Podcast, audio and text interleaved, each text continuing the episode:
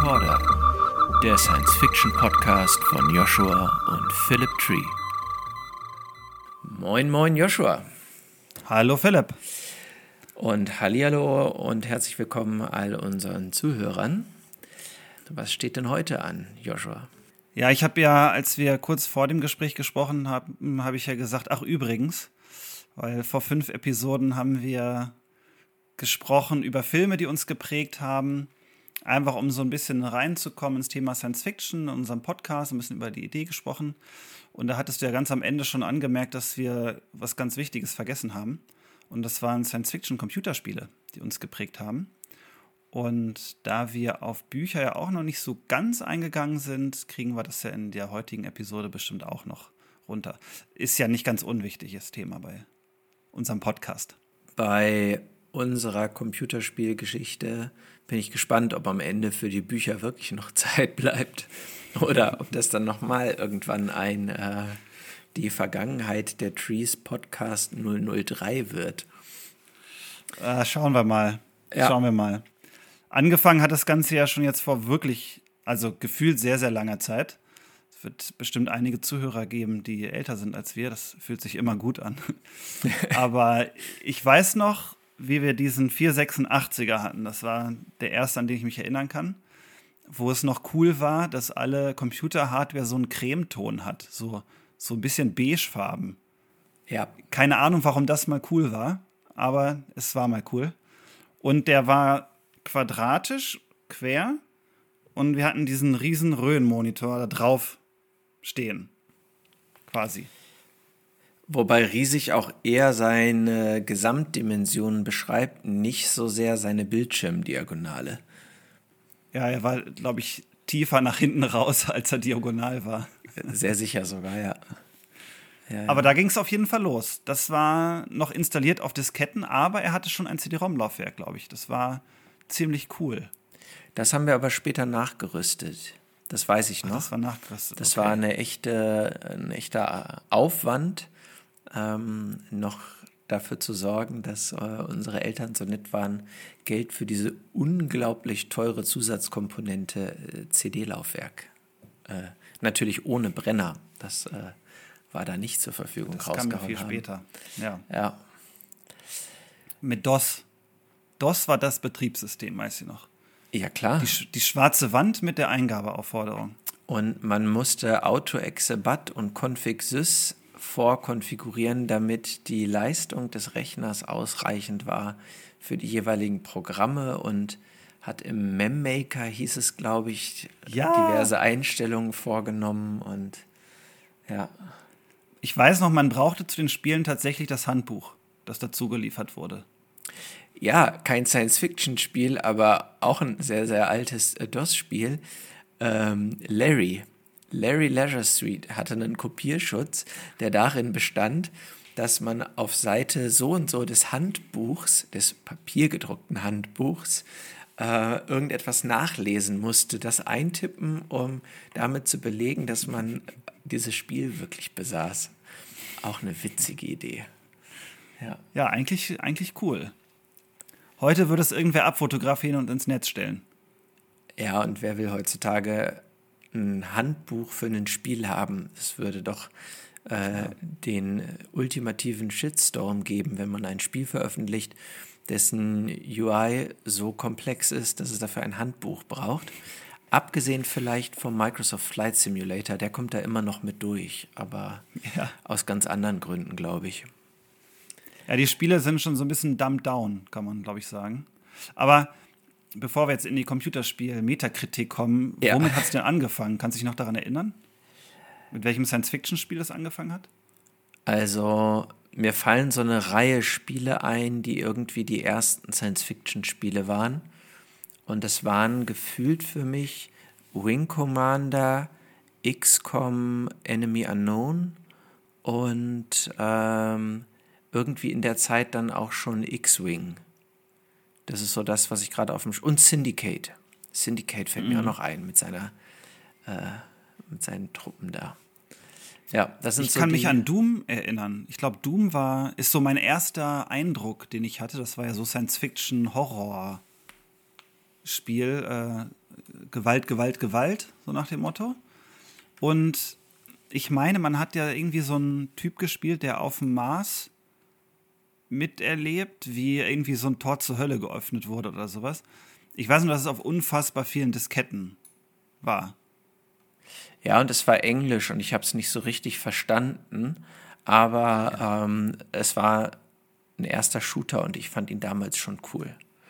Ja. Das stimmt. Ja, ja, Doom gehört auch dazu. War ich jetzt nicht so sicher, ob man das wirklich als Science-Fiction-Spiel verbuchen sollte, aber es ist auf jeden Fall ein Meilenstein in der Computerspielgeschichte. Ja. ja. Ich glaube, es ist tatsächlich Science-Fiction-Horror, weil es ja auf einer Marskolonie spielt und man so einen, in der Zukunft so einen Marine spielt, der gegen die kämpft. Ja. Nicht, wir dürfen es ja nicht mit Wolfenstein verwechseln, was ziemlich einfach war, finde ich, damals das zu verwechseln, weil die sich so ähnlich sahen. Weil Stimmt. der Pixelbrei zumindest gleich aussah und diese, die Feuereffekte waren ja auch immer sehr überschaubar nach heutigem Maßstab. War das vielleicht sogar das gleiche Entwicklerstudio, auch ID Soft? Das weiß ich nicht. Also Doom ja, habe ich jetzt Check, Wikipedias waren die gleichen. Okay. Wolfenstein ja. 3D 92. Doom 93. Also war Wolfenstein sogar davor, aber das sogar war davor. definitiv kein Science Fiction. Nee, das war definitiv kein Science Fiction. Dann haben wir ja nicht nur Shooter gespielt, sondern Hexfeld-Strategie. Battle Isle. Oh ja, rundenbasiert, großartig. Battle Isle. Rundenbasierte Hexfeld-Strategie. Da, ja, das war mal cool. Zu Recht. Ja, schon eigentlich. Und man konnte es im Hot Seat spielen. Stimmt. Ja. Zu zweit an einem Rechner. Das hat richtig Spaß gemacht. Einer die Game und ich weiß noch, dass die Grafik so einfach war, dass man manchmal die Gebäude und Fahrzeuge nicht unterscheiden konnte. Und da tatsächlich nur half, dass die Gebäude, wenn ich mich recht erinnere, die Hexfelder komplett ausgefüllt haben. Das ja. war dann irgendwie so ein blauer Klecks mit einem Punkt drauf oder drei Punkten oder irgendwie sowas. Ja, ja, ja. Und dann gab es noch Space Marine, das war auch Hexfeld-Strategie. Und das kam dann aber, glaube ich, ein, zwei Jahre später, weil das hatte schon so ein bisschen, da konnte man schon erkennen, ah, Panzer und nicht einfach nur äh, Rechteck mit einer Stange drauf. Das war schon so ein bisschen grafisch in Anführungsstrichen anspruchsvoller. Aber war im Prinzip dasselbe Spielprinzip und war ziemlich cool. Ja, rundenbasierte Hexfeldstrategie war ein echtes Ding der Zeit. Ähm, und irgendwie so die, die Science-Fiction-Themen, fand ich, war auch ein super, in den 90ern einfach ein super populäres äh, Genre. Also ja. denken wir noch, also zur ganzen, glaube ich, Star Wars-Geschichte kommen wir vielleicht gleich nochmal separat. Ich glaube, die muss man einzeln würdigen. Aber ähm, die ganzen Star Wars-Sachen, äh, Wing Commander, äh, Master of Orion, ähm, also selbst StarCraft ist ja noch 90er, ne? Mhm. Ähm, oder Max oder sowas, das sind ja alles Dinge. Deus Ex. Ja, UFO, ähm, aber Deus Ex war das noch 90er? Der erste Teil muss 90er gewesen sein. Nee, 26. Juni 2000, gerade so. Echt? Obwohl da alle Computer schon hätten abgestürzt sein sollen, hat man es da rausgebracht. Ähm, ich hätte ja. gedacht, er wäre noch älter gewesen. Sah zumindest sehr alt aus. Half-Life. Ich, ich, glaube, das lag daran, dass in den 90ern ja so eine, so eine, dieser Technologie-Hype eingesetzt hat. Da war das mit der, mit dem, diesem Human Genome Project. Da hat man ja total, da hat man ja gedacht, dass die, da haben sie angefangen, die Gene zu sequenzieren und so. Ich glaube, die Ergebnisse kamen dann 2004 oder so. Also mm. einige Jahre danach auf jeden Fall. Und aber in den 90ern war das erste Mal, dass man dachte, ah, Nanotechnologie könnte was werden, Gentechnologie könnte was werden. Das Internet hat sich immer mehr ausgebreitet. Also da war so eine, Tech, so eine Tech-Aufbruchstimmung, die dann ja in der Dotcom-Blase auch endete, wo äh, auch der Friseur noch dachte, er muss jetzt äh, Daytrader werden. Und dann einfach das Problem, also es ist ein Beispiel von, von, dem, äh, von dem Aktionär aus der Zeitung.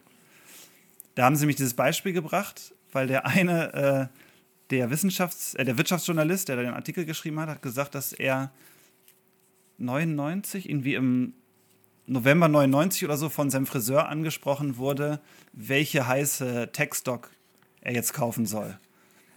Und da hat er gesagt, okay, ich ziehe jetzt mein Geld ab, weil jeder investiert und der Markt total heiß läuft. Und das war so der Gipfel des Tech-Booms, aber der war irgendwie davon getragen, dass die Leute so viel Hoffnung hatten, was jetzt alles groß rauskommt. Und da ist dann, glaube ich, die Unterhaltungsindustrie einfach mitgezogen. Wir haben ja super viele Science-Fiction-Filme gehabt, aber über die haben wir ja schon gesprochen. Ähm, super viele Science-Fiction-Bücher, über die können wir ja auch noch sprechen. Und Computerspiele, also reihenweise Computerspiele. Ich würde sogar sagen, dass Science-Fiction neben Fantasy das Hauptthema der Computerspiele war, damals in den 90ern. Ja. Glaube ich auch. Ich glaube, dass, also ja, der Wirtschafts-IT-Hype könnte gut was damit zu tun haben, aber ich glaube auch, ähm, in den 90ern hatten die Computerspiele ja gesellschaftlich auch einen komplett anderen Stellenwert. Es war ja vollkommenes Rand- und Nischenerscheinung. Also, das haben alle ja nur für, ich sag mal, uns Kinder und Jugendliche als äh, etwas gesehen und für alle anderen war das ja nichts. Und das ist ja heutzutage mit anders, ne? Aber ähm, alles fand ja auch auf einer Technikplattform stand, statt, die auch für alle voll Science Fiction war. Also unsere Eltern haben doch auf diese Kiste geguckt, wie das ist äh, lebendig gewordene Science Fiction da vor uns. Ja, dass Absolut. Äh, plötzlich irgendwie jeder mit so einem Ding arbeitete und dann man sich über Internet miteinander verbinden konnte. Also ich glaube, das ist auch so ein Punkt, der dafür spricht, warum waren gerade in den 90ern so unglaublich viele Science-Fiction-Themen präsent. Ja, das, das könnte tatsächlich sein. Und deswegen waren ja auch so viele herausragende Spiele einfach damals. StarCraft ist ja offenes Geheimnis, war mein absolutes Suchtspiel. War auch damals schon cool, weil es neben einer tollen Space Opera Geschichte mit den drei verschiedenen Alienrassen und den Zerg als so ein Schwarmbewusstsein, das gab es zwar schon von Warhammer 40k mit den Tyranniden, die, sind, die Zerg sind ja sehr an den Tyranniden orientiert. Und die Protoss und die Terraner, die Menschen, da waren, war das ja ähnlich wie bei Battlestar Galactica, zumindest in der, in der neuen Serie, dass die, aber es war in den alten Filmen, glaube ich, auch, dass das Kolonien sind und die Erde irgendwo weit weg ist und man gar nicht mehr so richtig weiß, was Sache ist. Und die Terraner hatten ja, das war die Konföderation, hatten eine Konföderiertenflagge als Flagge, also die Südstaatenflagge ja. tatsächlich. Und das war halt so auf Western gemacht. Das war ja ein Space Western von der Terraner-Seite. Das war halt cool. Das war, man hat immer so Cowboy-Musik im Hintergrund. Es war alles so ein bisschen dreckig und abgerockt. Und gleichzeitig mit Hightech und den Protoss und so ein bisschen Space-Magie. Das war schon sehr, sehr, sehr, sehr cool und hat, glaube ich, auch so das Genre der Strategie nochmal auf ein neues Level gehoben, wo Command Conquer angefangen hatte, ein Jahr vorher, glaube ich, oder zwei. Oder noch mehr. Auf jeden Fall kam Command Conquer davor. Ja, das war ja die 95 kam der Tiberium-Konflikt, sehe ich ja. gerade. Ähm, das war ja die Geburtsstunde, also zumindest aus meiner Sicht, für Echtzeitstrategie. Ne? Ja, ja. würde ich, würd ich auch sagen. Ja. Und, und war großartig. Ja, und die, äh, also gerade Not als Fraktion, die ich als erstes gespielt habe, ähm, weil ich einfach wusste, dass alles von Gott über Seth zu Cain kommt, so, ne? Oder andersrum. Andersrum. ähm, Hoffentlich hört Cain nicht mit. Ja, oh Gott, sonst würde nämlich der krasse Laserstrahl vom Obelisk des Lichts mich treffen. Ähm, Boah, weißt du noch, wie schrecklich das war, wenn man GDI gespielt hat und man hörte dieses Zzzz, wie ja. der so auflädt? oh Mann, ich habe geschwitzt. Ja, definitiv. definitiv. Und bei Command Conquer ist mir ganz stark aufgefallen, worüber wir am Anfang geredet haben, dass Spiele ja tatsächlich immer leichter geworden ist. Man braucht heute kein, Hand, kein Handbuch mehr. Früher haben die Spiele frustriert. Also ich weiß nur, dass es normal war, auf dem Pausenhof drüber zu reden, ey, ich war jetzt in Level 4 bei Command Conquer und ich schaff's einfach nicht, diese eine Basis einzunehmen. Habt ihr, wie habt ihr denn das gemacht? Und heute, also ich weiß nicht, ob es auch an den Konsolen liegt, wo man irgendwie noch drei, vier Knöpfe drücken muss, die alle auch noch verschiedenfarbig angemalt sind. Ob das einfach Spielen simpler gemacht wurde, um mehr Menschen zu erreichen, Also mehr Casual Gaming, das auch auf dem Sofa geht, ohne dass man Handbücher wälzen, Freunde fragen oder sich den Frustschweiß von der Stirn wischen muss. Aber Command Conquer war hart. Ich habe auch vor einem Jahr das Remaster gespielt. Die haben den ersten Teil ja neu aufgelegt, aber mit ja. neuer Grafik. Das Spiel ist noch das gleiche. Ja, ich weiß, auf der Fähre Und nach Griechenland kam es gerade raus. Ja, das war bretthart. Und ich bin ja ein erfahrener, erfahrener Strategiespieler, also. Und also, das war richtig hart. Ich musste tatsächlich öfter laden oder dass die Mission neu anfangen, weil ich dachte, nee, da muss ich einen anderen Lösungsweg finden oder so. Also es waren noch andere, schwierigere Zeiten. Ja. Das war cool. Die, und man musste sich mit Freunden austauschen und warten, bis man eine Lösung fand. Man hat es halt nicht einfach gegoogelt, ne? Ja, das ging ja noch nicht. Und, wo wir schon bei schwer sind, XCOM. Ja. Brett hart. Stimmt. War richtig, so eine, richtig ich finde, XCOM war so eine Liga mit ähm, Alliance, ähm, äh, Jacked Alliance. Die waren Jack ja von der Mechanik her super ähnlich und beide extrem hart. Also ich weiß nicht, wie viele Missionen ich bei UFO X, also XCOM, x-fach gespielt habe. Also wirklich x-fach, ja, keine nicht. Ahnung. Ähm, und trotzdem war man irgendwie immer wieder motiviert, das, das doch zu packen. Mm. Absolut. Es war ja auch bei jedem Durchlauf bei XCOM, ich glaube, das wurde ja prozedural generiert. Also es waren ja immer andere, ähm, wie hieß das nochmal? Äh, es gab doch diese, man hatte diesen Globus und konnte dann Basen bauen und dann hat man, dann hatte man UFO-Aktivitäten gesehen. Und die konnte man abfangen mit seinen Barracudas. Ja. Und dann schoss man die ab und dann musste man mit seinem Triton äh, Mannschaftstransporter da runterfahren und an der Absturzstelle quasi aufräumen. Ähm. Und die haben sich immer geändert. Also mal waren das kleine, mal große und jeder Spieldurchgang, wenn du neu angefangen hast, es waren andere Stellen. Also es sind nicht immer die gleichen Skripte aufgetaucht oder so. Wobei ich gestehen muss, da weiß ich gerade nicht mehr, war das äh, Enemy Unknown oder war das Terror from the Deep? Das war Terror from the Deep. Terror from the Deep schon, ne? Ja. Ja. Ich meine, die haben sich nicht so groß unterschieden, aber Terror from the Deep war dann alles ein bisschen ausgefeilter. Das finde ich gerade einen spannenden Punkt, ähm, um mal so aufs Gesamtthema Science Fiction an der Stelle zu äh, kommen und nicht hier nur äh, historische Betrachtung und in nostalgischen Erinnerungen schwelgen ähm, zu sein, so nach dem Motto, damals war gametechnisch alles besser, was ich übrigens überhaupt nicht so sehe. Ich finde eigentlich ist heutzutage gametechnisch ziemlich viel cooler. Aber ja und nein. Hm. Ähm, UFO mit diesem krassen Setting Tiefsee. Ähm, und es gab ja auch andere Science-Fiction-Sachen wie Sequest oder so hieß das, glaube ich, so eine Filmserie, die irgendwie ein bisschen ah, später Sequest kam. DSV oder so hieß es. Ja, genau. Und es gab auch so mit Puppen damals auch so eine, äh, so eine Serie, die auch Untersee Science Fiction sozusagen war. Also gefühlt war das so eine Zeit, wo es alternativ zum Weltall auch die Option gab, hey, wir erkunden die Tiefsee und etablieren uns da.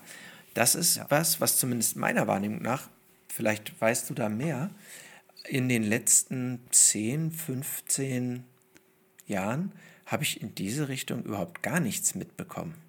Ist auch tot. Das ist ein totes Genre. Das ja, war ja mal so ein, ich glaube, der Hype war ja auch ein bisschen da, weil A hatten wir dieses Sequest DSV, was echt gut lief. Ähm, und The Abyss von James Cameron, der Film. Ja. War ja auch ein, ein Riesending, zu Recht. Und also was man nicht vergessen darf, Science Fiction ist ja immer mehr in den Bereich Hard Science Fiction gegangen. Also selbst die Sachen, die eher fantastisch anmuten, hatten doch immer mehr den Anspruch, dass zumindest so eine Grundleg so eine Baseline der wissenschaftlichen Möglichkeit da ist. Und Tiefsee Science Fiction, also aquatische Aliens sind halt Quatsch, weil die machen halt ein Hochspannungsexperiment nur ein einziges Mal. Und das ist dann quasi ihr großer Filter, könnte man sagen. Und deswegen wird ja alles, was im Meer passiert, immer auf einem untertechnologischen Level, also alles unter Elektronik passieren. Was ja nicht heißt, dass es nicht Aliens geben könnte, die auf dem Ozean leben, aber mit denen wäre wahrscheinlich keine große Space Opera machbar. Und was noch ein Faktor sein könnte, ist, dass ja im Ozean das sehr begrenzt ist. Also mit der Zeit ist ja der Ozean immer kleiner geworden, könnte man sagen, weil man hat diese Tiefseegräben, wo man noch nicht alles kennt. Und man kennt tatsächlich ja viel noch nicht, auch was so Arten angeht und so. Aber das ist jetzt kein so großer Spielplatz, um sich da kreativ auszutoben, wie zum Beispiel das Weltall. Meinst du, dass es vielleicht auch was damit zu tun hat, dass unsere technischen Fortschritte in der Richtung so viel weniger waren als jetzt in Richtung ähm, Weltall geschaut? Also es gibt also ja, du meinst, meinst du, dass die Technologie sich nicht so weit entwickelt hat, was so Tiefseeforschung ja. angeht, wie, okay. Also ja. Tiefseeforschung ist ja verhältnismäßig krass unterrepräsentiert, ähm, zumindest in den mir zugänglichen Medien. Mhm. Und ähm, ich habe den Eindruck, dass wir es eher hinkriegen werden, auf dem Mars mit Menschen zu landen, als dass wir jemanden an den tiefsten Punkt der Erde schicken. Ja, das glaube ich ne? auch. Also da werden natürlich monetäre Gründe auch hinterstecken. Also der Weltall hat ja mit Asteroiden einen, also eine Fundgrube an seltenen Erden und Edelmetallen, die wir ausbeuten können. Und ich glaube auch, dass dadurch, dass wir prinzipiell wissen, was in der Tiefsee los ist, das ist, wir wissen das im Prinzip, aber wir erforschen es nicht weiter, weil es nicht so interessant ist. Also wir, wir können jetzt am Grund des Marianengrabens keine Ressourcen fördern. Das ist, ich glaube, da ist, was ist das 220-fache des Drucks oder so von hier oben? Irgendwie sowas ganz krass, krasses. Also. Und Tiere gibt es da unten ja auch nur ganz kleine. Das wird ja, je tiefer du gehst, desto kleiner werden die, die Viecher. Und ähm, da gibt es dann halt einfach nicht so viel Interessantes zu sehen, glaube ich, wie im Weltall, wo alles noch neu ist und wo man unendliche Weiten hat, sage ich mal. Also wir können irgendwie noch in 5000 Metern Löcher bohren, um Öl zu fördern, aber wir haben gar keine so große Ahnung, was da alles groß rumschwimmt. Ja. Also im Marianengraben ist der Druck angeblich bei 1070 Bar. Ja, okay. Krass. Ja, das, wenn man dann da stehen würde, wäre wahrscheinlich so, als hätte man irgendwie 2000 Autos auf einem drauf. Das ist ziemlich krass. Weiß ich dürfen nicht. schon einige Tonnen sein. Ganz sicher. Ja, aber okay, das ist was, was also offensichtlich so mit XCOM und so war das immer noch eine, äh, eine Idee, die man spinnen konnte. Mhm. Aber heutzutage, ja, echt ein, ja, wie du gesagt hast, ein totes Genre. Ja. Was ich eigentlich schade finde, weil man in die Unterwasserwelt so viele schöne gedanklich bunte Bilder malen konnte. Ne? Ja, ja, das war also cool. Also, es war halt außergewöhnlich. Ja. Ich bin jetzt keine große Wasserratte, also ich interessiere mich jetzt nicht so riesig für Wasser-Meeresthemen, aber es war wirklich erfrischend anders, dass man mal mit äh, den Barracudas und Tritons gekämpft hat unter Wasser und nicht einfach immer nur im Orbit oder so. Das ja. war schon cool. Hat, hat Spaß gemacht. Mm. Und diese Spiele sind ja total abgeflacht seither. Ja. Es gab diese Taktik-Shooter, diese pausierbaren Taktik-Shooter gibt es ja. Also XCOM hat ja irgendwann ein Revival gehabt, aber dann ab, also ab 2000 wurde ja die, wurde der erzählerische Anspruch viel größer, war mein Eindruck.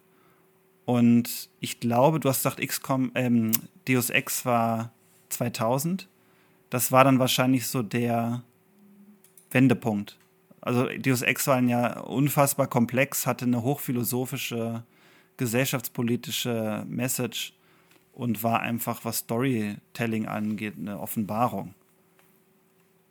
Also StarCraft wurde ja gefeiert, dass es Echtzeitstrategie mit einer wirklich tiefen, komplexen Story ausgestattet hatte, die, mit der man Bücher hätte füllen können. Und Deus Ex war das ganz das gleiche dann im Bereich Shooter. Also, ich glaube, mhm. Shooter müsste man es nennen. Schwierig einzuordnen, aber. war dann super komplex. Und ab da ging es dann nur noch komplexer. Dann hatten wir Knights of the Old Republic, ich glaube 2003, wenn ich mich recht entsinne. Das, ja, ähm, ja, stimmt. Also Star Wars, tausend Jahre vor, der, vor den Originalfilmen spielte die Story. Und 4000, wenn ich 4000, Wikipedia-basiert ja. klugscheißen darf.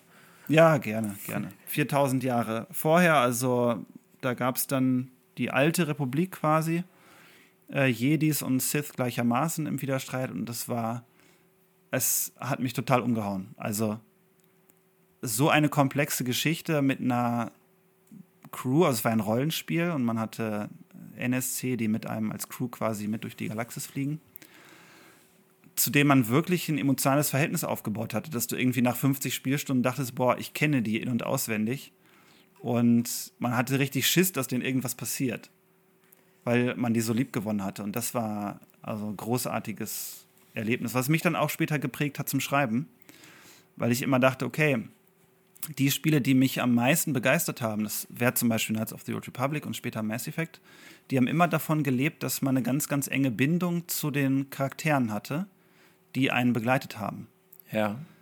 Weshalb ich auch meistens die Stories anfange mit einer Idee, okay, es ist ja immer das Was wäre wenn, was jeden Science-Fiction-Autor umtreibt. Habe eine Grundidee und dann überlege ich, okay, welche Charaktere konfrontiere ich mit diesem übergeordneten Konflikt? Und das ist immer das Erste, dass ich gucke, welche Charaktere sind das, wie stehen die zueinander, wie entwickeln die sich in der Geschichte, was sind ihre Eigenheiten. Ähm, und es liegt, glaube ich, tatsächlich an diesen Spielen, die mich so geprägt haben. Meistens noch mehr als bestimmte Bücher. Weil es so interaktiv war. Man war ja, es war visuell, das war toll. Also. Ja.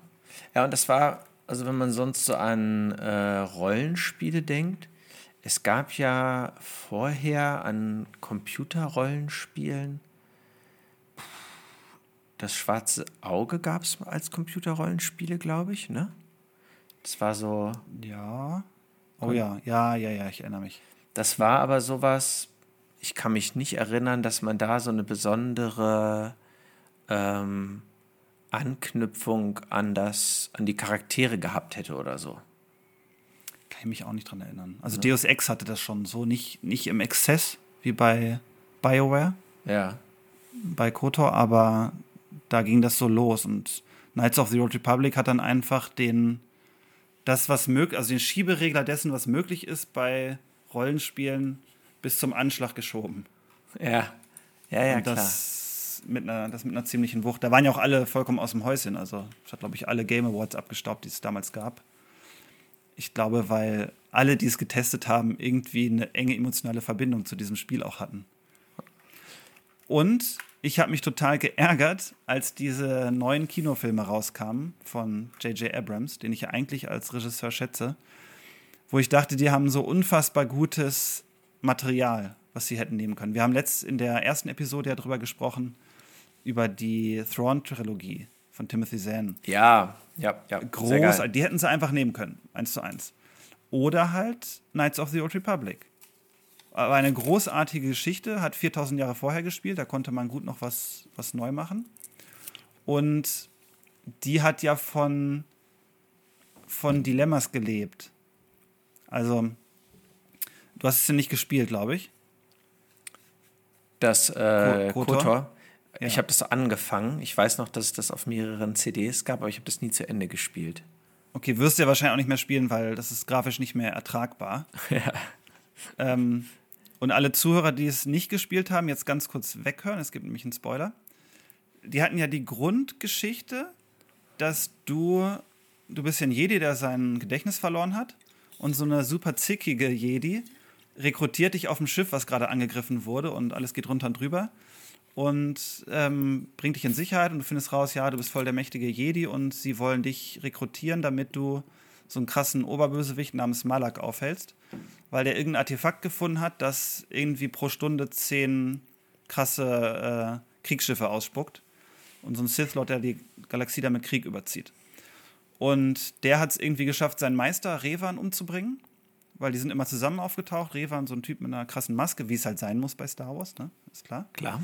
Und da ist halt dann der Schüler zum Meister geworden, ist jetzt der Böse und du kämpfst dich dann durch die Galaxie, wirst besser und mit Bastila, dieser Jedi, befreundest du dich an und irgendwann trittst du vor den Jedi-Rat und du hast irgendwie 30, 40 Stunden aufgeräumt, die ganzen Gräueltaten von Darth Revan, dem bösen Sith-Meister, mitbekommen. Und dann kriegst du im Rat mit, dass du Revan bist und sie dich quasi besiegt haben, dein Gedächtnis gelöscht und dich dann, weil sie geglaubt haben, dass du auch gut hättest sein können, dich versuchen in die gute Richtung zu pushen, weil du der Einzige bist, der mächtig genug ist, um Malak aufzuhalten. Und du hast dann plötzlich dein ganzes Spielerlebnis hinterfragen müssen, weil die dich A belogen haben die ganze Zeit, B, du voll der krasse Typ warst und Genozid begangen hast und sowas und warst dann, wusstest einfach nicht, was du machen sollst. Und das war, glaube ich, das erste Mal, dass ein Spiel einen wirklich so vor ein Dilemma gestellt hat. Also, wie soll es weitergehen? Und einen Twist geschaffen hat, der dich umhaut. Und das hätten sie einfach verfilmen sollen. Ich wollte gerade sagen, was für ein Easy. geiler Twist, ne? Und, äh, ja. Aber wir können jetzt nicht über die neuen Star Wars-Filme reden, weil das nee, hält wir wollen ja Blutdruck nicht aus. Behalten. Ja, genau. können wir nicht mehr reden. Ähm, ja. Aber wenn wir aber gerade bei Star Wars sind, ja schon, dann müssen wir auch noch mal noch einen Schritt zurückgehen und über X-Wing sprechen. Weil. Auch das ist was, was, also X-Wing, X-Wing Alliance, äh, TIE Fighter, X-Wing versus TIE Fighter, gefühlt war, äh, Wing Commander, gefühlt waren die 90er voll von Weltraumflugsimulation. Also eigentlich auch eine komische Begrifflichkeit, ja. aber ähm, äh, Welches war die, wo man mit dem, mit diesem, mit dieser äh, Raumfähre, das war ein Star Wars, mit dieser Raumfähre durch den Canyon fliegen musste? War das nicht bei ähm, ganz am Anfang bei X-Wing? So ein Qualifizierungslevel? Ich meine, das war ein späteres X-Wing Academy oder so, oder X-Wing Alliance ist irgendwas mit A. X-Wing Alliance, okay. Ich oh. weiß noch, da musste man, das war ein, aber das war ein Anfangslevel tatsächlich, ja. Ich glaube sogar Tutorial oder so. Man musste durch so einen Canyon fliegen und ich bin einfach immer gestorben. Ja, ja, ja, ich erinnere mich. Also ich weiß zu 100 Prozent, welchen Canyon du meinst. Äh, Bist und, auch traumatisiert. Ja, klar, wie man da immer an den Wänden zerschellte. Oh, ich, ich kann es nicht mehr sagen. Also an alle Zuhörer, wenn jetzt jemand von euch sagt, das war das und das, schreibt das mal in die Kommentare der Show Notes. Ja. Ähm, Damit wir das Spiel ewig verfluchen können. Ja, genau. ja, ach, sehr, sehr klasse. Ähm, das ist aber was, also entweder ich habe es nicht mitbekommen oder das gab es in den letzten Jahren gefühlt viel, viel weniger. Ja, es gab ein absolutes Highlight einmal zwischendrin, das war Freelancer. Ja, das, gehört, ähm, nicht gespielt. Von Microsoft, das hätte dir dann richtig gut gefallen. Ähm, das hat auch, glaube ich, durch die Bank 90er-Wertung eingefahren. Das, war, das kam so aus dem Nichts und hatte eine riesige Galaxie, in der man eine Open World auch, ähm, in der man so einen Raumschiffpiloten, Trent, weiß ich noch, Trent hieß der. Trent, we have to go faster. Das war immer die Ansage in den Missionen, deswegen habe ich das bis heute in meinem Kopf. und das war so eine Geschichte, wo es eine Alien-Invasion gab, die aber irgendwie von Menschen mit unterstützt wurde, die irgendwie Profit machen wollten. Das war so eine sehr komplexe Story. Du konntest aber zwischen den Story-Missionen immer Handel treiben oder Piraten jagen in Asteroidenfeldern. Und das war auch vom User-Interface ähnlich wie X-Wing, weiß ich noch. Nur mit mhm. damals natürlich bahnbrechender Grafik. Irgendwie so 15 Polygone pro Raumschiff oder irgendwie sowas.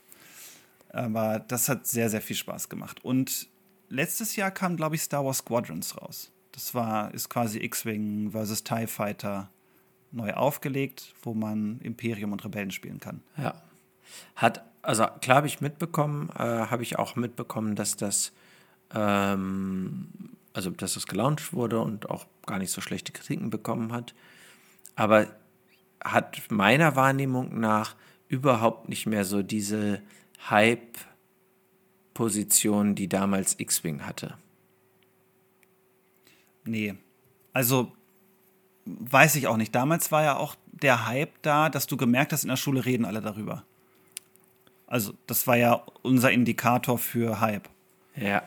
Und das ist natürlich auch immer ein gutes Abbild gewesen dessen, was auch draußen los ist, weil das, wir waren jetzt nicht irgendwie am ADW, sondern in einer normalen Schule. Äh, heute ist der ganze Markt ja auch aufgesplittert. Also damals war es ja, es gab ein oder zwei Highlights pro Jahr an Spielen. Ja.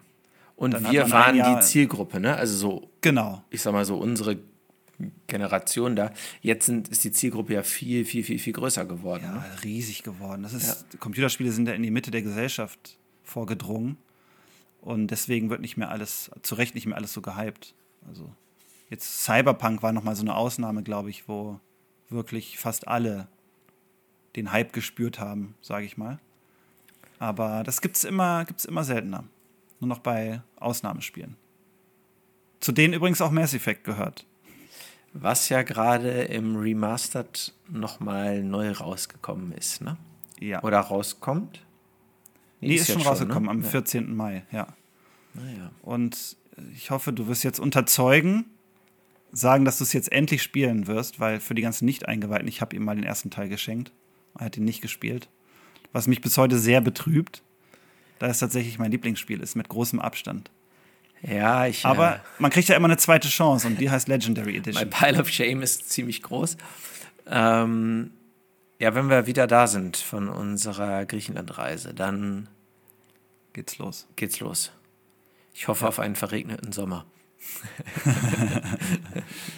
ja, das, das Spiel ist damals, als es rauskam, an mir vorbeigegangen, weil das, glaube ich, jetzt, äh, man kann mich jetzt steinigen, wenn es falsch ist, aber ich glaube, das kam erst auf Konsole raus und kurz danach am PC. Ähm, Schande, aber ich glaube, es war so. Und das habe ich irgendwie verpasst und dann ein Jahr nach Release gespielt. Und hatte das gar nicht auf dem Schirm. Und dann habe ich das angefangen, weil ich irgendwas spielen wollte. Wahrscheinlich hatte ich, war gerade Klausurenphase oder so. Und dann musste ich irgendwas spielen. Ich wollte gerade sagen, das war in deinen Studienzeiten, da musstest du dich irgendwie beschäftigen, damit du was ja. zu tun hattest. 2007. Ja, dann hat mich das vollkommen vom Hocker gehauen. Also eine so großartig erzählte Story mit so einer emotionalen Tiefe und die immer wieder überrascht und dass man das, also ich hatte das erste Mal das Gefühl, okay, jede Entscheidung, die ich treffe in diesem Spiel, zahlt tatsächlich auf das ein, was in der Galaxis passiert.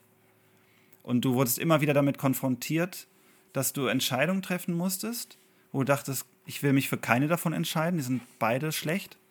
Aber das war so realistisch, weil du wusstest, okay, manchmal kann man es nicht allen recht machen.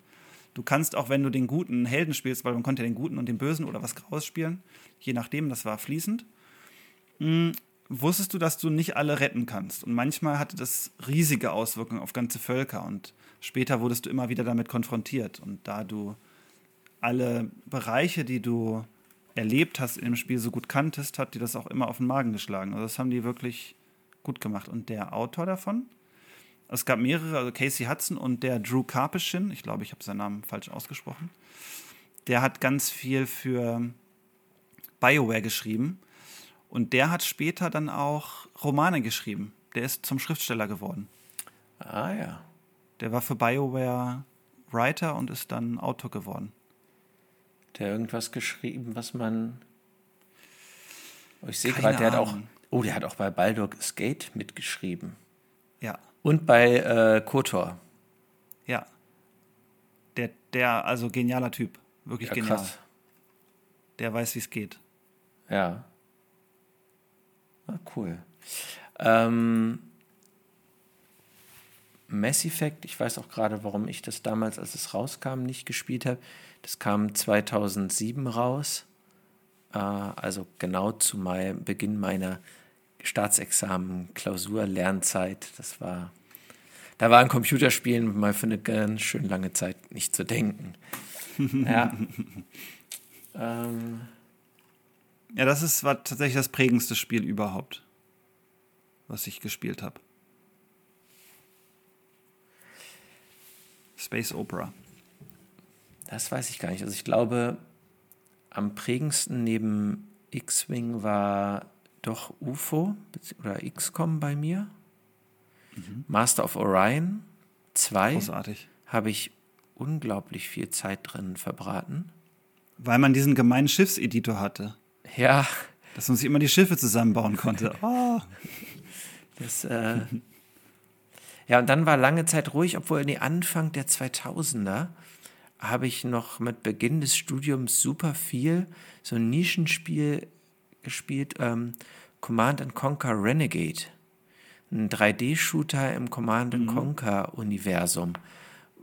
Was, was als erstes Spiel, das mir zumindest so zugänglich war, diese Option hatte, in Fahrzeuge und in Gebäude und so einzusteigen. In einem sehr limitierten glaub, Maß. Das war das aber, erste. Ja, ähm, das glaube ich auch. Also ich weiß, wir haben damals, äh, Adrian und ich in der WG da, also unzählige Stunden in der Nacht äh, dran verbracht, das zu zocken. Dann ja auch schon alles internetbasiert über die verschiedenen Server. Das war echt ziemlich, ziemlich großartig. Ja, dann kam viel Studium und wenig Spielen. Und ja, jetzt so in den letzten Jahren war es für mich natürlich Planet Als äh, gro großer Shooter-Fan, der ich nun mal bin, äh, in einem Science-Fiction-Szenario, wobei man da einfach auch sagen muss, storytechnisch kann das natürlich nicht mit solchen äh, Rollenspiel- beziehungsweise Shooter-Rollen, Action-Rollenspielen wie Mass Effect oder so mithalten. Ne? Dafür ist so ein MMO ja gar nicht gemacht. Ja, das war, glaube ich, auch immer, also das ist vielleicht auch der Grund, warum ich nie so viel Shooter gespielt habe, dass ich bei Computerspielen immer dieses erzählerische Element so faszinierend fand. Vielleicht, vielleicht ist es auch ähm, als Autor besonders so, aber die, also es ist eine große Faszination, dieses Erzählerische, wo du weißt, es ist eine komplexe Story, die du, die du irgendwie fühlst, weil du selber die Entscheidungen triffst und du hast gleichzeitig dieses Visuelle, dass du von diesem, also ich bin ein sehr visueller Mensch, dass du gleich von dem ganzen Opus quasi vereinnahmt wirst und dass du dir deine eigene Story erspielst.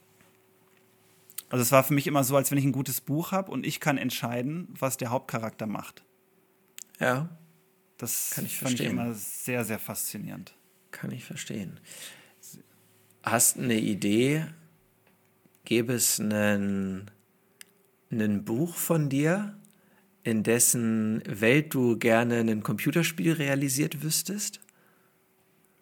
Uh, ähm, ja, ich glaube, das wäre Ganymed tatsächlich. Ja. Also die Ganymed-Trilogie ist ja entstanden das wissen viele Zuhörer wahrscheinlich nicht, durch unsere Shadowrun-Gruppe. Ja. also unsere letzte Shadowrun-Gruppe. Und die Charaktere in der Gruppe sind quasi auch die Charaktere aus der Gruppe, äh, aus dem Buch. Äh, beziehungsweise andersrum. Und das würde ich als Computerspiel gerne sehen, weil es A, Cyberpunk ist. Ich mag ja das Cyberpunk-Setting einfach total gerne. Ähm, noch nicht mal so gern in Büchern wie in Filmen und Computerspielen weil ich das da noch besser finde, weil es diesen starken visuellen Touch hat mit der vielen Leuchtreklame, den riesigen Häusern und diesem Kontrast zwischen super arm und Glamour und äh, Gosse, dreckig und stinkig. Mm. Und ich glaube, dass Ganymed da sehr, sehr viel Spaß machen würde, die Spielwelt zu erkunden. Gerade das Los Angeles, was ich da entworfen habe, mit diesem Höllenschlund in der Mitte und so, das wäre, glaube ich, schon ziemlich cool. Da habe ich ja. auch verschiedene Stadtviertel entdeckt, die unterschiedlich sind. Das würde, glaube ich, viel für so eine Open World, für so eine begrenzte Open World hergeben. Ja, also, falls ihr äh, interessierte Game Designer zuhören, ähm, wir hätten da eine Idee. ja, dann würde CD Projekt das auch mit Cyberpunk richtig machen, wenn sie einfach die richtige Vorlage genommen hätten. Ah, In dem Fall Shadowrun am besten. Ja, aber die haben schon eine ziemlich starke Vorlage genommen, die ja mit Shadowrun sehr, sehr viele Parallelitäten hat. Ne? Ja, aber ich habe Cyberpunk nie gespielt als äh, Pen and Paper, aber Shadowrun. Deswegen hätte ich, ich habe mir die ganze Zeit gewünscht, dass sie einfach Shadowrun umgesetzt hätten. Das wäre einfach cool gewesen, weil es ist, finde ich, noch eine stärkere IP. Hätte man halt diese ganzen Magie-Elemente noch mit einnehmen müssen, ne? Ja, ähm, cool wäre das gewesen. Wäre super cool gewesen, aber sie drohen ja, also die sind jetzt ja schon an diversen Anforderungen nahezu gescheitert. Ähm, ja. Soweit ich das mitbekommen habe.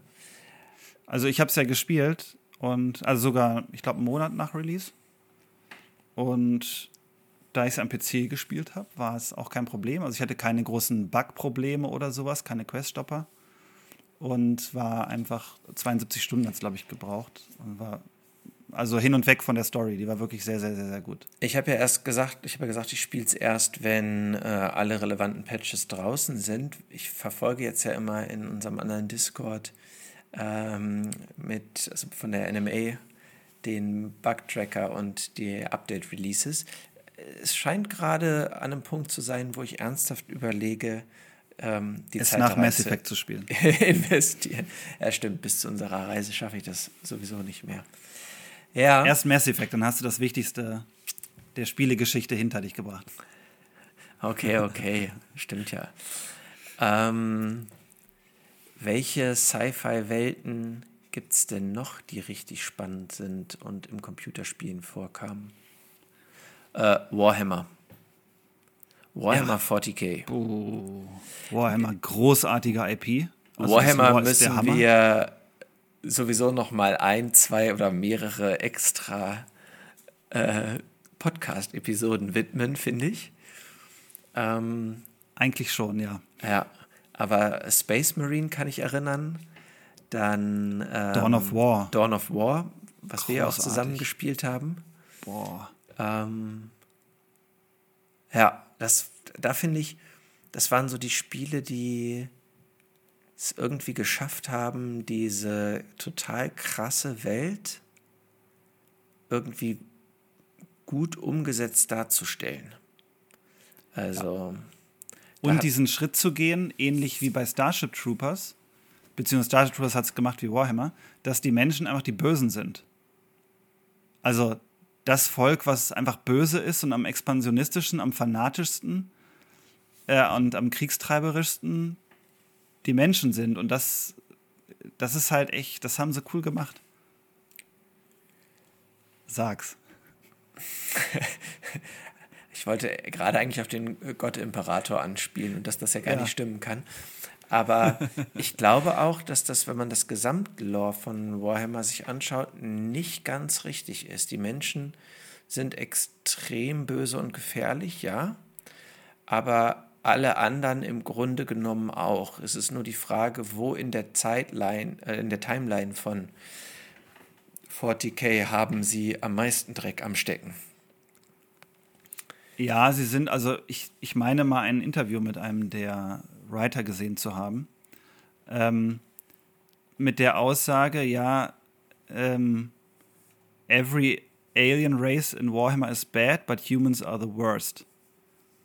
Und ich glaube, das ist so, sind ja alle böse. Ne? Also die Elder sind ja noch die einzigen, die so ein bisschen so Space Elfen-mäßig gut drauf sind. Die sind dann aber auch mega brutal.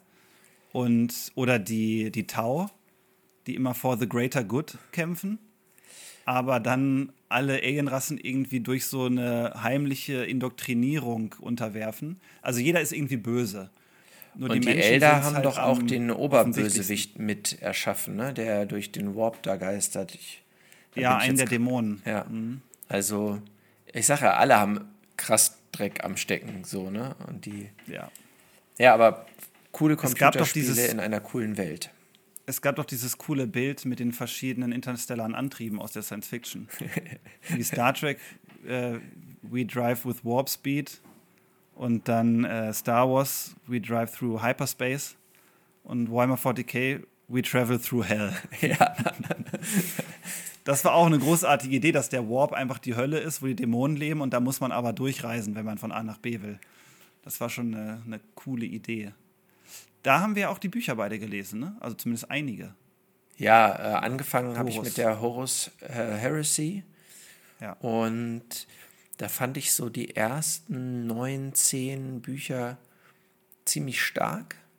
Also äh, ersten drei, vier, fünf waren mit Abstand die besten. Ähm, dann ging es noch ganz gut weiter, aber dann hat sich irgendwann für mich verloren, so ein bisschen, weil es den roten Storyfaden verloren hat. Also dann waren es zu mhm. sehr separierte Geschichten. Aber es gibt jede Menge andere coole Geschichten im äh, Warhammer-Universum. Äh, Gauns Geister zum Beispiel kann ich sehr empfehlen, ähm, mhm. wo mal die dreckige, arme, imperiale Armee im Fokus steht und nicht immer nur die Shiny Space Marines.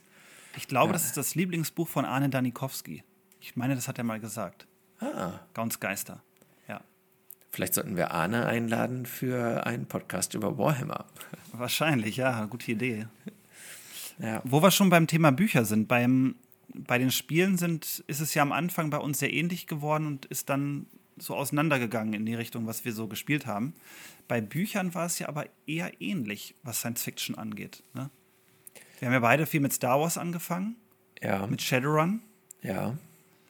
Ähm, dein Lieblingsbuch ist hoffentlich auch Hyperion von Dan Simmons. Ja, wobei ich mich mit Lieblingsbuch echt schwer tue, weil ich finde, es gibt so unglaublich viele coole Bücher, dass ich. Auch.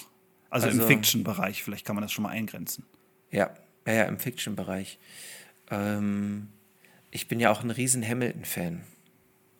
Ja, ich auch. Ähm, Armageddon-Zyklus. Großartig. Hammer. Also, also äh, was, Welt, was Weltenbau angeht, macht dem keiner was vor. Peter F. Hamilton. In sich schlüssige Welten, coole Charaktere mit ja. immer auch so einer netten Spur Humor bei aller Ernsthaftigkeit. Tolle, tolle Gesellschaftsideen, die der aufwirft. Also mhm. jetzt nicht äh, toll im Sinne von ähm, großartiges Vorbild, dem ich nacheifern will, sondern ähm, toll im Sinne von spannend. Also die Ideen, okay, was, wohin bewegen sich Gesellschaften eigentlich? Und also Hamilton großartig, finde ich. Ja. Ähm, selbst hier die, die ganzen Bücher mit Eddard und der Lehre und so, ähm, von denen ich weiß, dass du sie, glaube ich, nicht ganz so gut fandest wie ich, habe ich gerne gelesen. Doch, die fand ich auch cool. Ja. Die, das waren diese, ähm, na, äh, wie hieß die? Es gab doch diese Trilogie, wo sie gegen die Primes kämpfen. Pandoras Star und so. Die dunkle Festung. Ja, ja. Und da gab es doch die, das Commonwealth. Commonwealth hießen die Bücher. Und das waren die ersten drei Commonwealth-Bücher, wo es mhm. um diesen Prime-Konflikt ging. Und danach kamen hier die diese Lehrebücher. Ich glaube, drei oder vier waren es auch, ne? Träumende Lehre und. Vier, glaube ich. Jenseits der Lehre. Also, das war das, wo dann Eddard in der Lehre war, wo das geträumt wurde. Ja, ja. Ja. Nee, die fand ich auch sehr cool. Also, manchmal hat es mich ein bisschen gestört, dass diese so eine Fantasy-Story halt ist in der Science-Fiction-Story. Ähm, ich bin immer so ein bisschen zwiespältig. Also, ich habe meistens lieber Science-Fiction, wenn ich Science-Fiction lese. Oder so ein Mix, wo die Welt halt schon Sci-Fi-Fantasy ist, wie Warhammer oder Star Wars. Ähm, aber sehr spannend. Also der hat immer coole Ideen. Der Weltenbau ist toll und irgendwie hat man, ähnlich wie bei Robert Jordan vom Rat der Zeit, finde ich, das Gefühl, dass man sich auskennt in der Welt. Das, ja. Also ich wusste bei Robert Jordan auch immer, wenn ich in Andor bin, dann weiß ich, was, was die für Klamotten tragen. Ich weiß, dass in Kerien die Leute eine rasierte Stirn haben und dass sie in Tier Zöpfe tragen. So, so Beispiele. Das wusste ich immer. Und wenn irgendwer beschreibt, da ist ein Mann mit einem geflochtenen Zopf da und da, dann wusste ich, ah, der kommt aus dir. Und das war richtig cool. Und das konnte der Hamilton auch gut, ja. finde ich. Hast du eine Idee, wie, wie der das gemacht hat? Also warum ist das bei Hamilton so gut? Weil, also, ich stimme dir vollkommen zu. Das, man liest Hamilton und ist sofort drin in der Welt und hat angefangen mit so einem Band und kennt hat wirklich das Gefühl, die ganzen verschiedenen Kulturen und so zu kennen. Wie, wie macht er das? Ich glaube, das liegt daran, dass die größte Stärke, nämlich sein Weltenbau, ist auch seine größte Schwäche und das ist das Ausufernde. Also wenn du mit aus heutiger Sicht, also Schreiben und Bücher entwickeln sich ja immer weiter, passen sich an die Zeit an. Also die heutigen Übersetzungen von Herr der Ringe sind andere als die ersten Übersetzungen, weil man das nicht mehr heute so lesen würde. Mhm. Und bei Hamilton ist es ähnlich. Ich habe jetzt den Armageddon-Zyklus, da habe ich noch mal den ersten Teil von gelesen. Die ersten 80 Prozent, und das sind irgendwie 800 Seiten, passiert nichts. Es passiert wirklich einfach gar nichts. die, es gibt unfassbar viele Szenen, die sehr atmosphärisch sind und so beschreiben, wer von welchem Geheimdienst ist und warum die Welt arm ist und wie der Handel verzahnt ist. Aber handlungstechnisch passiert gar nichts. Also wirklich gar nichts. Und die, der hatte ja immer das Problem, dass die ersten Bände echt zäh waren am Anfang. Und das hat aber natürlich auch den Vorteil, dass er die Welt vor dir ausbreitet in all ihrer Komplexität und dafür die Story, wenn sie dann weiterkommt, auch mehr Wucht hat, weil mehr auf dem Spiel steht. Weil du das Gefühl hast, okay, ich weiß, worum es hier geht, was das Problem ist, äh, wer unter den Auswirkungen leidet, wenn es zum Konflikt kommt. Und deswegen, ich glaube, weil er sich Zeit lässt und auch den Raum nimmt, um alles detailliert zu erklären. Was manchmal ein bisschen zäh sein kann, aber dafür die Welt halt cool darstellt. Ich glaube, da sind wir beide auch ein bisschen unterschiedlich im, in der Toleranz dem gegenüber. Ne? Ich mag das ja sehr. Ich glaube, was viel damit zu tun hat, dass ich als Jugendlicher so unglaublich viel oder als Kind, Jugendlicher, ja, so an der Grenze, unglaublich viel Karl May gelesen habe und äh, von Herr der Ringe auch eine sicherlich sehr alte Übersetzung.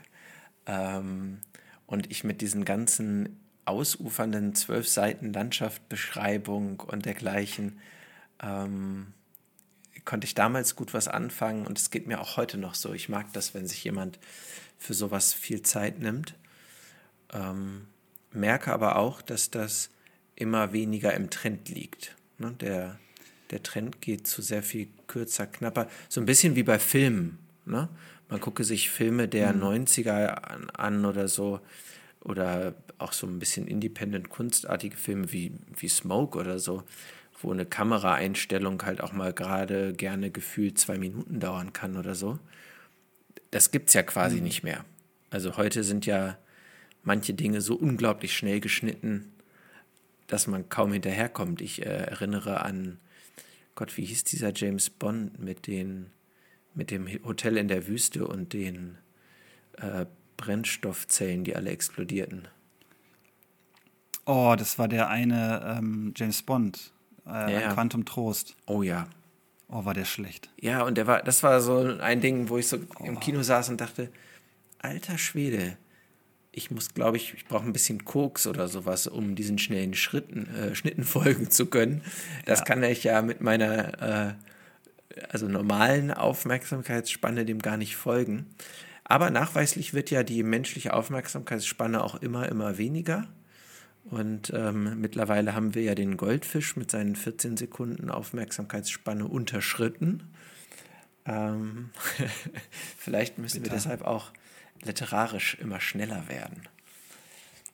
Das kann sein. Also das, die Bücher waren halt auch noch anders in den 90ern. Also wie ich es ja schon gesagt habe, ist die, die Art zu schreiben entwickelt sich immer weiter und passt sich vielleicht dem Zeitgeist an. Und ich glaube auch, wenn du jetzt den ersten Band vom Armageddon-Zyklus auch nochmal lesen würdest, dann würde es dir auch so gehen. Kann sein. Ich glaube, das wäre dir auch zu zäh. Aber damals waren alle Bücher so, dass man auch, also ich habe noch so diese 100-Seiten-Regel im Kopf. Du musst jedem Buch erstmal 100 Seiten geben, um zu wissen, worum es geht und was der Konflikt wird. Das war irgendwie normal. Ja. Und ja. das hat sich tatsächlich auch geändert. Und selbst zu der Zeit, als diese 100-Seiten-Regel galt, hat halt Hamilton die 800-Seiten-Regel gemacht. Und wenn du die weil er Rezension anguckst, weil er sich leisten konnte, ja. Aber das ist auch das, was die meisten tatsächlich ähm, kritisieren bei seinen Büchern. Das sind diese sehr, sehr, sehr, sehr, sehr, sehr langen Exposés. Ja. Ich glaube, das mache ich.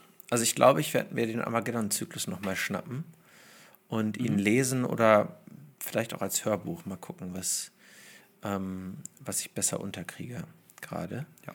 Ähm, ich fand auch heute diese, der hatte ja so unfassbar ausschweifende Sexszenen in dem Buch, was mir damals, vielleicht weil ich es als Teenager gelesen habe, jetzt nicht so. Nicht, nicht so, nicht so negativ fand. aufgefallen ist. das ist mir nicht negativ aufgefallen. Ja. Aber jetzt ist mir das tatsächlich negativ aufgefallen. Das fand ich tatsächlich so ein bisschen kindisch. Diese ausufernden Sexszenen. Und der Hauptcharakter macht auch nichts anderes und denkt auch an nichts anderes. Und jede zweite Szene denke ich auch wieder. Und dann denke ich, der war doch jetzt irgendwie schon 50, als er das geschrieben hat. Was ist denn da los? ja. Ähm, Aber das war cool. Und Hyperion? Wir müssen über Hyperion kurz sprechen. Ja. Der Sonst kommt ja das auch, Shrike uns holen. Genau. der hat es ja auch super gemacht, dass er eine sehr, sehr komplexe Welt erklärt hat, also ein Weltbild der Zukunft, das durchdacht war, das komplex war. Und obwohl man die meiste Zeit ja auf diesem Planeten geblieben ist, wo die Zeitgräber sind, das Shrike, hatte man ja trotzdem so ein Sense of Place, sage ich mal, wie die Galaxie aussieht und was da los ist. Das war sehr cool. Und trotzdem fand ich auch, ja, das ist ein Science Fiction, aber es war irgendwie auch nicht ein ganz, also nicht so ein Science Fiction, vielleicht weil die, der Fokus nicht so sehr auf Science lag. Ähm, ich fand aber diese Idee, den Dichter dort ähm, so mit einzubauen und dieses. John Keats. John Keats, genau, und die ganze ähm, Geschichte da so rum zu twisten, das war einfach, war einfach großartig. Und das ist so ein klassisches Beispiel, finde ich, dafür, wo das Weltall und der Weltraum anders als in der Hard Science Fiction nicht so sehr ähm, für was wäre, wenn im, im technischen Sinne genutzt wurde, sondern wirklich eher noch in so einem menschlich-gesellschaftlichen Sinne und da dient das Weltall eher als große Projektionsfläche der unbegrenzten Möglichkeiten, weil es ist halt so ferne Zukunft und so weit weg von der Erde, dass ähm, alles möglich ist. Ne? Ja. Das ähm, finde ich sind dann so Dinge, da, da ist die Überschneidung dann zum Fantasy einfach unglaublich groß.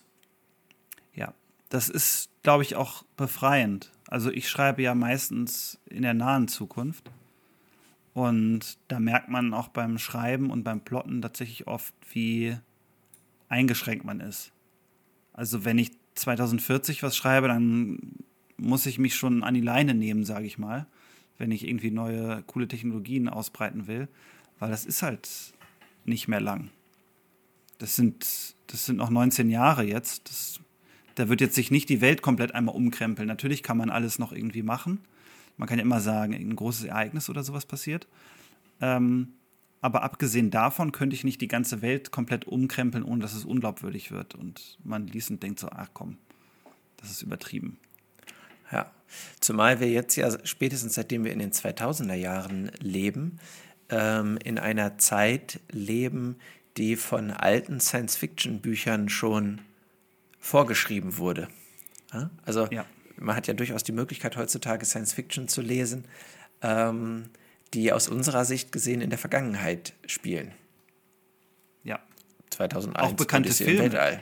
Ja. Ja, 2001 ist ein sehr gutes Beispiel. Oder hier Total Recall war doch 2020 oder so, ne? Oder 2019 sogar? Oh, weiß ich nicht mehr. Also irgendwas um die Zeit jetzt und da gab es dann schon eine, eine riesen Marskolonie mit ganzen Städten und einer U-Bahn und so.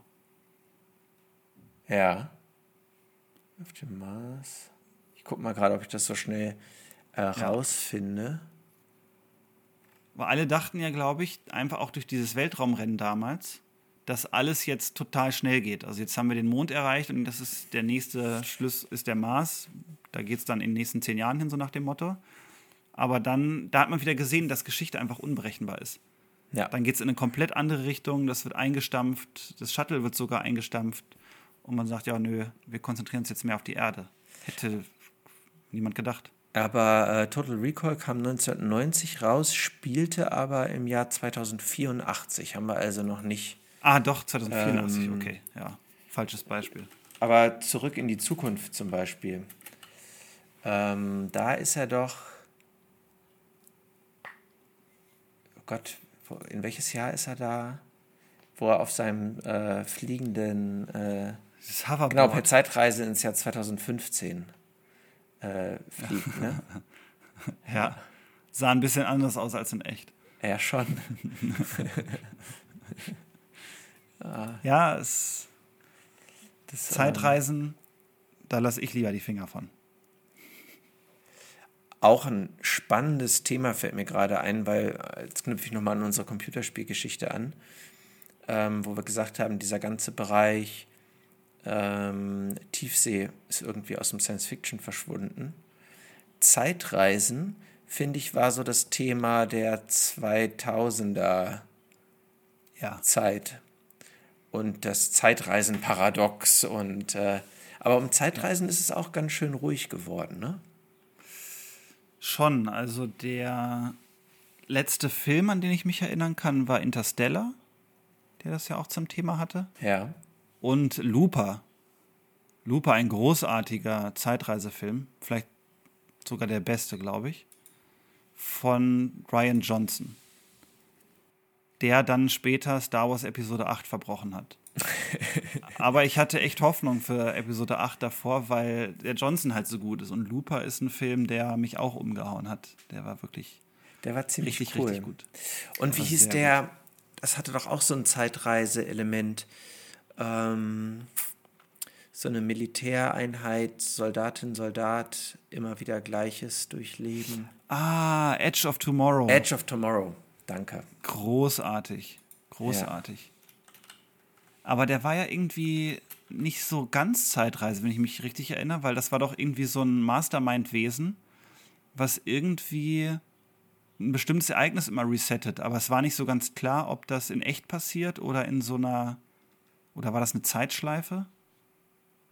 Naja, ich bin nicht mehr ganz sicher. Es war auf jeden Fall ein bisschen anders, als man am Anfang dachte. Es war auf jeden Fall ein extrem cooler Film. Der kriegt auch ein Sequel übrigens. Oh, Nice. Ja, wie auch immer sie das machen wollen. Ja. Okay, jetzt sind wir aber schon von Büchern schon wieder bei äh, Filmen gelandet. Ja, furchtbar. ähm, Zeitreisen lasse ich weg, weil ähm, ich versuche ja auch zumindest so grundlegend hart Science Fiction zu machen. Ja. Und Zeitreisen sind nicht nur sehr kompliziert, sondern auch komplett undenkbar in der Wissenschaft. Deswegen, ich will ja nicht, dass Brandon Q. Morris mir aufs Dach steigt lasse ich die gleich weg. ja, ist irgendwie. Ist auch auserzählt, oder? Bis irgendwer es revolutioniert, aber ich, das, das Großvaterparadoxon habe ich jetzt auch schon hundertmal gehört. Ja, und ja, ich glaube genau, damit kannst du, das ist auch kein interessanter Plot-Twist mehr oder so, ne? Das ist, wie, das ist wie das gefaltete Papier mit dem Bleistift, um das Wurmloch zu erklären. Kannst du auch nicht mehr bringen. Kann ich, kann ich auch nicht, kann ich nicht mehr hören, kann ich nicht mehr benutzen. Das ist, äh, haben sie genug drauf rumgehauen. Ja, stimmt. Ja. Welcher Bereich hat denn die Science Fiction zurzeit noch in den Büchern gerade noch nicht betrachtet, der aber noch spannend zu betrachten wäre? Hm. Nur um mal gegen Ende unseres Podcasts eine ganz einfache und unverfängliche Frage zu stellen. Also, ich glaube, dass momentan die Space Opera so ein bisschen brach liegt. Noch. Also der große Entwurf von so einem galaxieübergreifenden Konflikt mit vielen Alienrassen und krasser Technologie, das ist irgendwie ein bisschen weniger geworden. Ich glaube, das ist wie so ein Pendel, das immer zwischen Hard Science Fiction und Space Opera hin und her pendelt. Und jetzt ist gerade so eine Hard Science Fiction Zeit. Und wer, also The Expense hat ja versucht, das beides unter einen Hut zu bringen. Und das war schon sehr, sehr cool, so eine Hard Science Fiction Space Opera zu haben. Ähm, aber sonst ist da nicht mehr viel. Also so eine richtige Space Opera, wie Hamilton das gemacht hat, da ist der, glaube ich, der letzte. Der letzte, der mir einfällt. Mhm. Und die drei Sonnen war ja auch Hard Science Fiction. Das ist zwar auch im Prinzip spielt es in der Galaxie, weil es mit einem Nachbarsystem, das eingebunden wird. Aber das war ja auch sehr, sehr technisch wissenschaftlich. Auf sehr coole Sehr, sehr, sehr, sehr cooles äh, Buch. Ähm, das mit den entfalteten Protonen waren es, glaube ich. Ne? Jetzt will ich nichts Falsches sagen. Ja. Äh, oder auch mehrfach aufgefalteten äh, übersteigt meine reine Vorstellungskraft um ein Vielfaches, aber ich weiß, ich fand das total großartig. Wobei du musst einfach mal M-Theorie sagen, wenn du nicht sicher bist, wie es war. Wobei ich da, ähm, das habe ich als Hörbuch auch gehört, und da war was ganz Irritierendes dabei, nämlich alle haben sich geduzt in dem Buch. Hm. Ähm, obwohl irgendwie klar war, dass die also jetzt in unserem deutschen Sprachgebrauch, gar nicht alle so vertraut miteinander waren. Also ähm, das war ein bisschen irritierend, aber ansonsten ein wirklich, wirklich spannendes Buch. Ich glaube, das liegt daran, dass, soweit ich weiß, die Chinesen ja ähnlich wie die Japaner eine ganze Reihe von Anreden und Höflichkeitsformen haben. Je nachdem, ob du älter bist oder jünger, ob du äh, Frau bist oder Mann, ob du, also in was für einer Beziehung du zueinander stehst, ob es bei der Arbeit ist oder familiär, haben die verschiedene Anreden. Im Japanischen sind es, glaube ich, 16. 16 verschiedene Höflichkeitsformen, je nachdem, wie der Bezug zueinander ist. Und dass da die Übersetzer einfach das Problem hatten, dass sie das nicht ins Deutsche übersetzen konnten und sich dann entschieden haben, einfach alles durchzuduzen. Könnte ich mir vorstellen. Naja, aber also wer das noch nicht äh, gelesen oder gehört hat, kann ich sehr, sehr empfehlen. Ich auch. War mal was ganz anderes. Was ist denn mit Endzeit? Ist ja auch eine Science-Fiction-Genre, äh, ne? Endzeit läuft, glaube ich, noch. Also zumindest im Buchbereich sehe ich da immer wieder auch Kollegen, die da viel machen.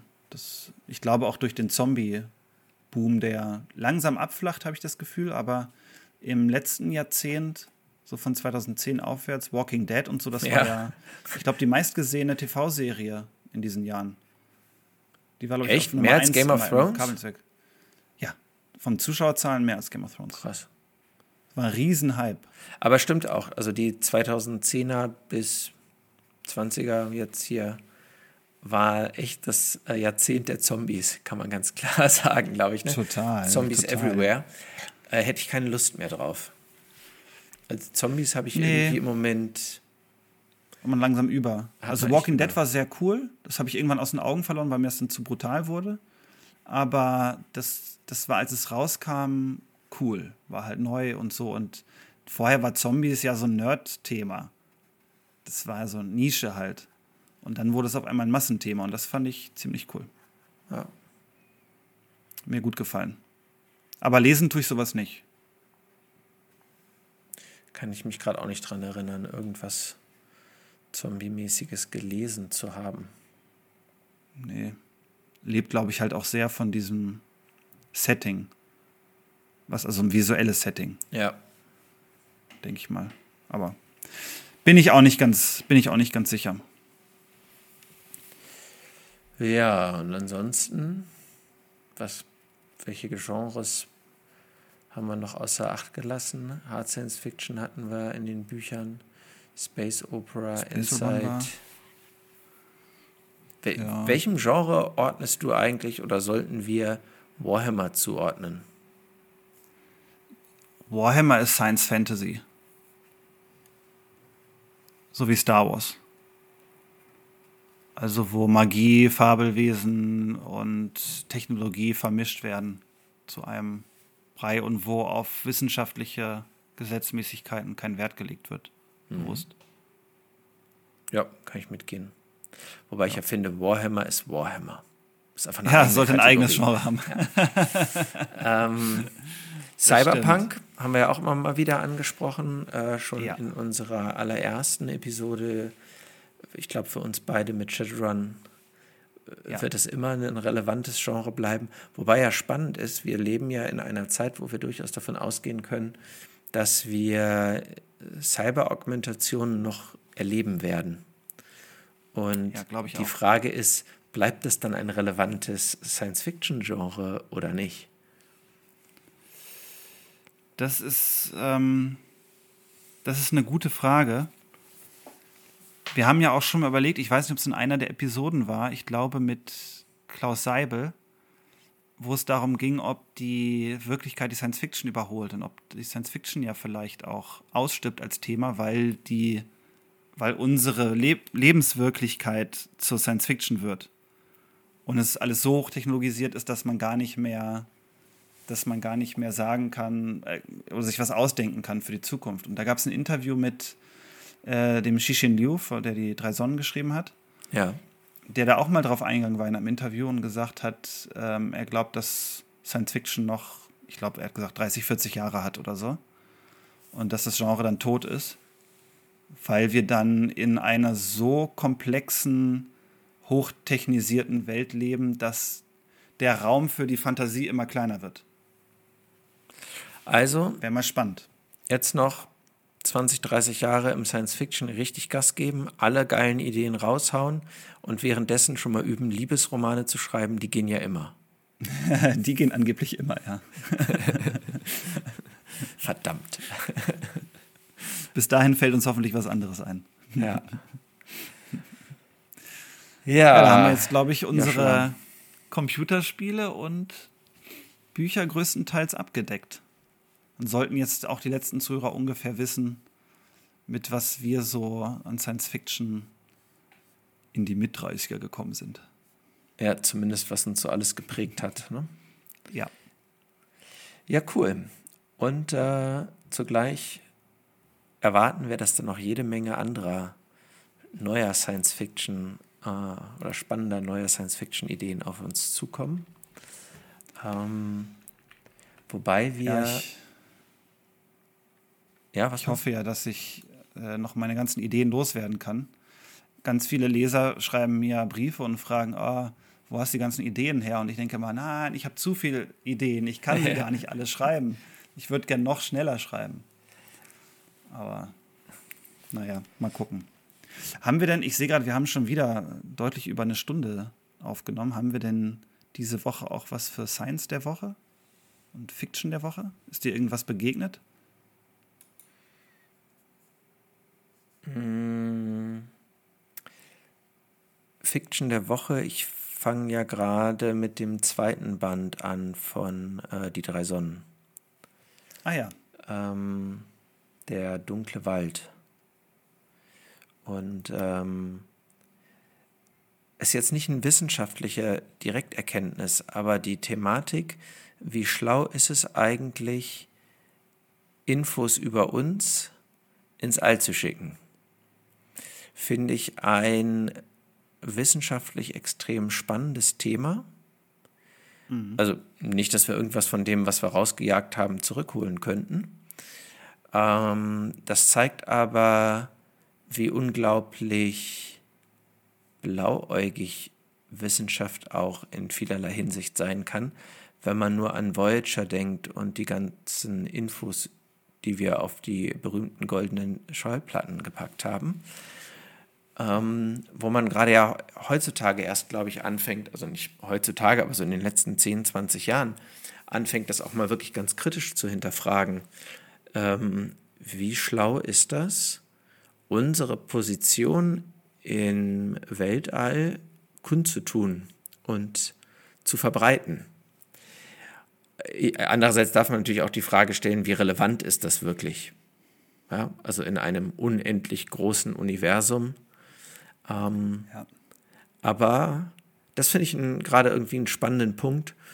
Und ähm, gerade deshalb, weil er so ein bisschen ja auch die Wissenschaft hinterfragt, ähm, dahingehend, ob sie sich in dem, was sie tut, gut genug hinterfragt. Ja. Ich bin dann gespannt, was für ein Gespräch wir führen, wenn du das Buch durch hast.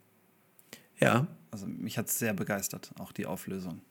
Äh, bin ich auch gespannt. Können wir, können wir uns gerne beim nächsten Mal nochmal drüber austauschen. Hast du eine Fiction der Woche am Start? Hm, Habe ich schon drüber nachgedacht, aber ich lese ja gerade den Armageddon-Zyklus noch, den ersten Teil.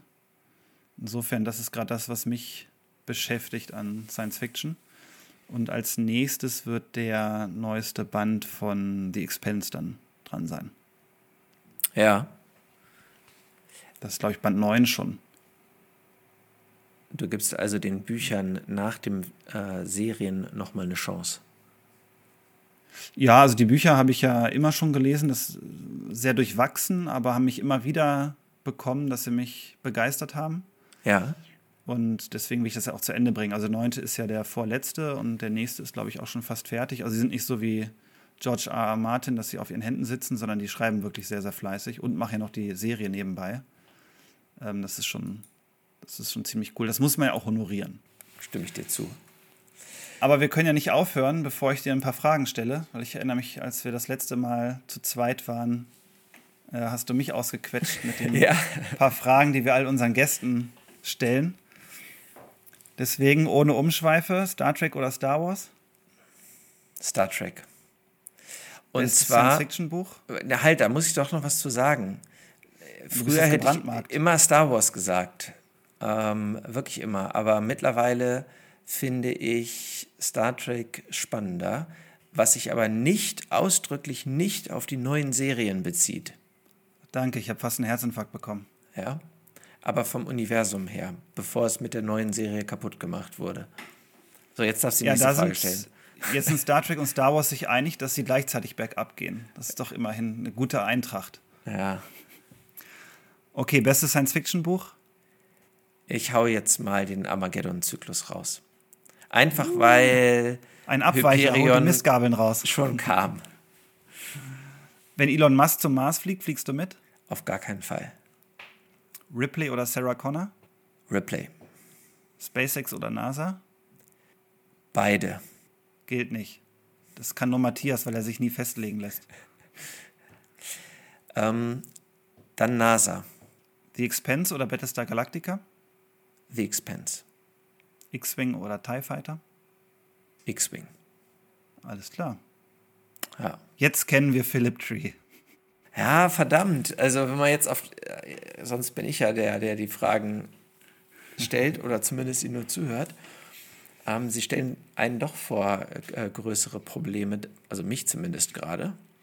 Mhm. Ähm, zum Beispiel NASA und SpaceX. Ich finde SpaceX unglaublich cool, aber die NASA macht halt auch Grundlagenforschung und das ist einfach, ohne die gäbe es sowas wie SpaceX gar nicht. Und das finde ich, muss man honorieren. Vielleicht hätte ich ESA antworten sollen. Ähm, Macht nicht SpaceX auch Grundlagenforschung? Ich meine, was Materialien angeht, zum Beispiel laufen die ja der NASA den Rang ab. Und was, also die Wiederverwendbarkeit der Booster ist ja auch Grundlagenforschung gewesen. Ja, ja, ja, aber alles gerichtet auf ähm, Raketentechnik und zum Mars kommen. Und ja. die NASA will einfach auch Fragen klären von, wie ist unser Universum aufgebaut, ähm, was ist der Ursprung, wie können wir unsere Physik weiterentwickeln. Ähm, also, Deswegen sind das ja auch entweder oder Fragen. Ja, ja. Und nicht Star Trek und Star Wars. Ja, X-Wing und TIE Fighter. Ja, okay. Okay, okay. Aber du hast ja bei allen eine Antwort gefunden. Ja. Ja, so viel für heute, würde ich sagen, oder? Ja. Ich glaube, haben wir alles abgedeckt. Dann, Joshua, vielen Dank für heute. Bis zum nächsten Mal. Und genau, tschüss und auf Wiederhören an alle da draußen. Bis zum nächsten Mal. Macht's gut. Ciao, ciao. Ciao. Das war eine weitere Episode von Treecorder, dem Science-Fiction-Podcast von Joshua und Philip Tree. Alle Infos zu dieser Episode findest du in unseren Show Notes unter treecorder.de. Schön, dass du dabei warst und wir würden uns sehr freuen, dich auch bei der nächsten Episode wieder begrüßen zu dürfen.